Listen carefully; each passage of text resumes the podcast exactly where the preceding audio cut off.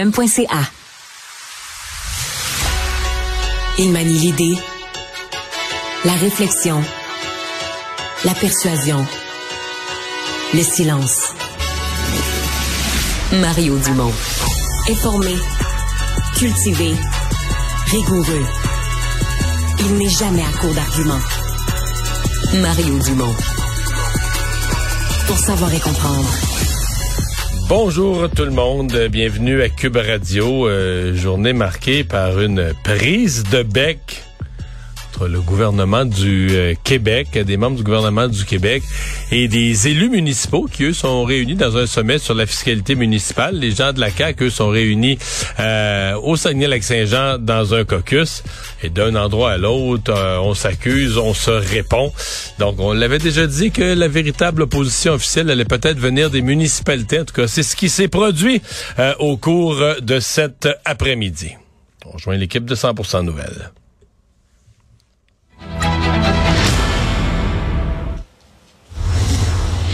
15h30, c'est le moment d'aller retrouver notre collègue Mario Dumont. Bon après-midi, Mario. Bonjour. Alors, jour 1 du sommet sur la fiscalité municipale, les villes réclament plus d'argent de Québec. Le premier ministre François Legault leur a dit qu'il n'avait pas de marge de manœuvre. Et voici ce qu'a dit aussi un peu plus tôt la ministre des Affaires municipales. Il n'y a pas juste la taxe foncière, parce que les municipalités ont, droit de diversifier les revenus maintenant. Plusieurs municipalités n'utilisent pas ce droit de diversification. Donc, euh, c'est à elles aussi de bien gérer leur municipalité. Mario, le ton est donné? C'est à elles de bien gérer leur municipalité. Est-ce que, est-ce que les municipalités sont toutes bien gérées? Ah, ça, c'est une question qui se pose. Est-ce que c'est habile de la part de la ministre des Affaires municipales de leur dire euh, gérez-vous? Euh, les élus municipaux sont quand même des, euh, des partenaires qu'on doit essayer de garder de bonne humeur quand on est ministre des Affaires municipales. Et je pense qu'elle s'est mis, en tout cas, elle s'est mis dans l'embarras aujourd'hui de ce point de vue-là.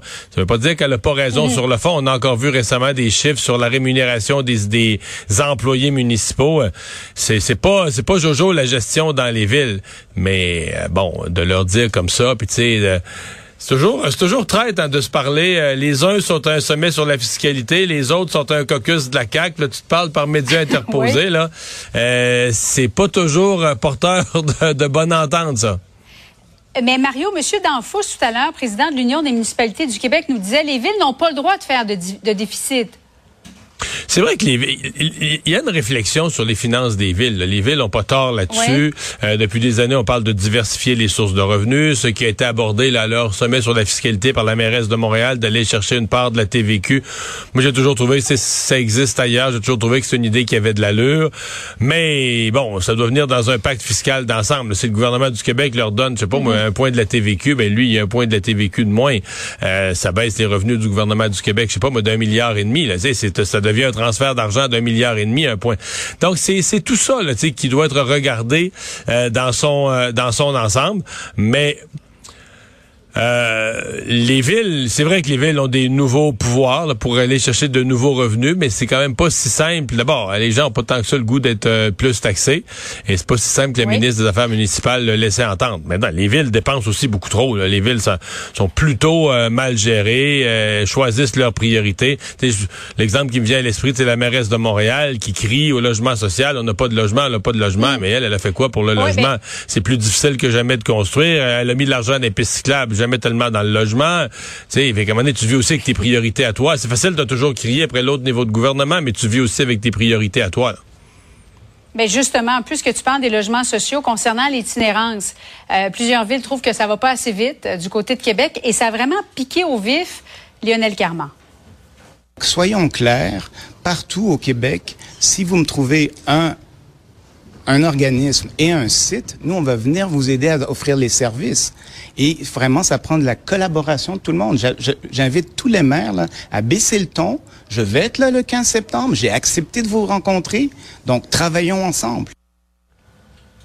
Ah, ça sera pas évident de négocier, hein? Non, mais il réagissait, c'est pas rien. La mairesse de Gatineau l'a pogné euh, de front, le ministre Carman. Et basé, j'ai trouvé ça, euh, je comprends qu'en termes médias, puis opinion publique, ça va pogner, mais j'ai trouvé ça un petit peu gros. Elle a parlé qu'une jeune fille de 18 ans avait accouché dans le mhm. bois à Gatineau. Et que ça témoignait que le ministre euh, Carman fait pas sa job puis qu'il en a pas les ressources pour l'itinérance. Là, euh, Julie, excuse-moi, là, je sais pas, le ministre Carman, est-ce qu'il pourrait faire plus, peut-être, puis ils vont en discuter le 15 septembre. Mais si une petite fille, une jeune fille de 18 ans, accouche dans le bois, à Gatineau ou ailleurs, ça parle pas de la job d'un seul ministre. Ça parle des problèmes de toute une société, municipale, provinciale, fédérale. Ça parle, euh, tu sais, à Gatineau, il y a un hôpital, il y a des, euh, ils ont des, des ambulances, euh, ils ont des groupes communautaires. donc c'est un problème là qui raconte l'histoire. Est-ce que, est-ce que là-dedans il y a de, de, l'isolement social? Est-ce que là-dedans il y a de la drogue? Est-ce que là-dedans il y a mille et un problèmes qui débordent le simple fait que si le ministre Carman avait donné tel budget, ben là on n'aurait pas un petit peu simple. Là. Congrès des conservateurs à Québec. Voici quelques-unes des déclarations qu'a faites un petit peu plus tôt Pierre Poilievre.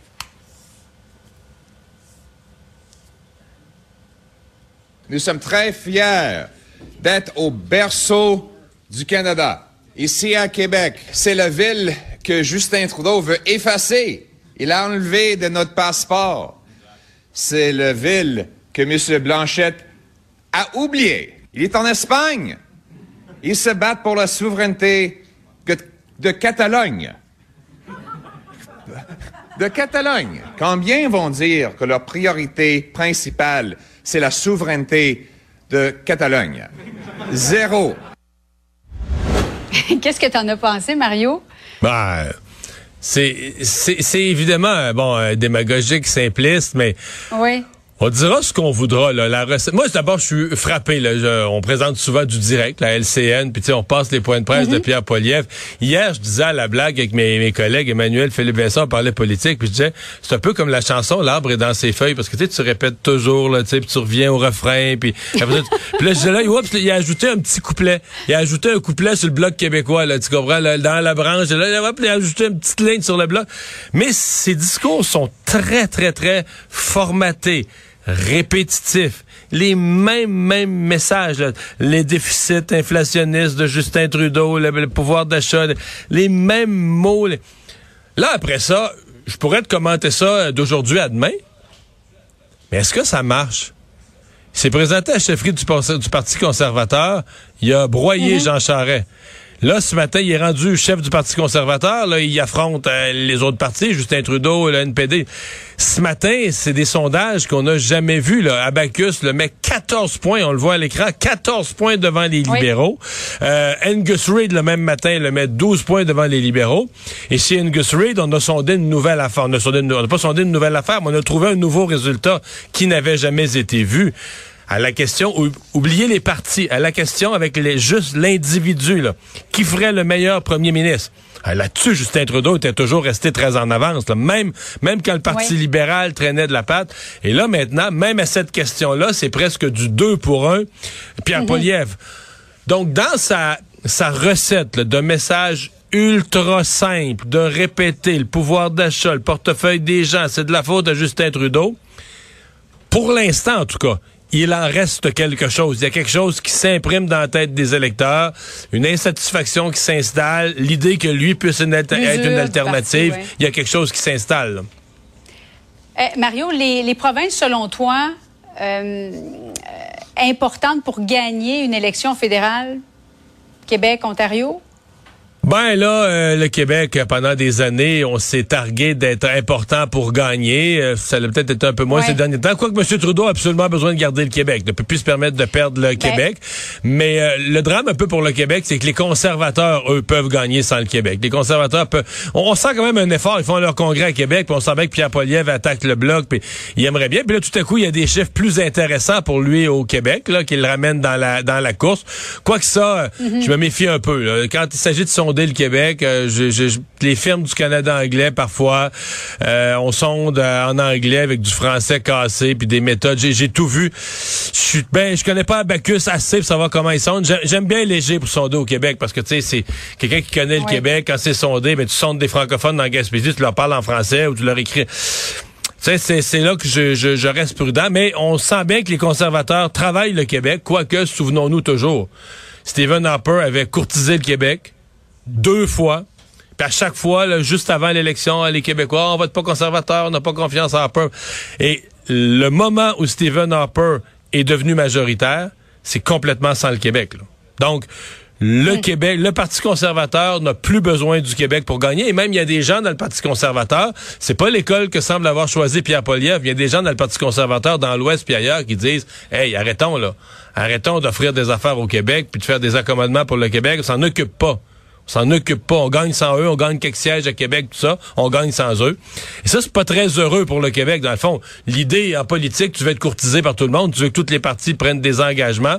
Euh, mais euh, bon, là, on va voir, on va voir. C'est une grosse fin de semaine pour les conservateurs pour marquer des points, marquer leur message au Québec.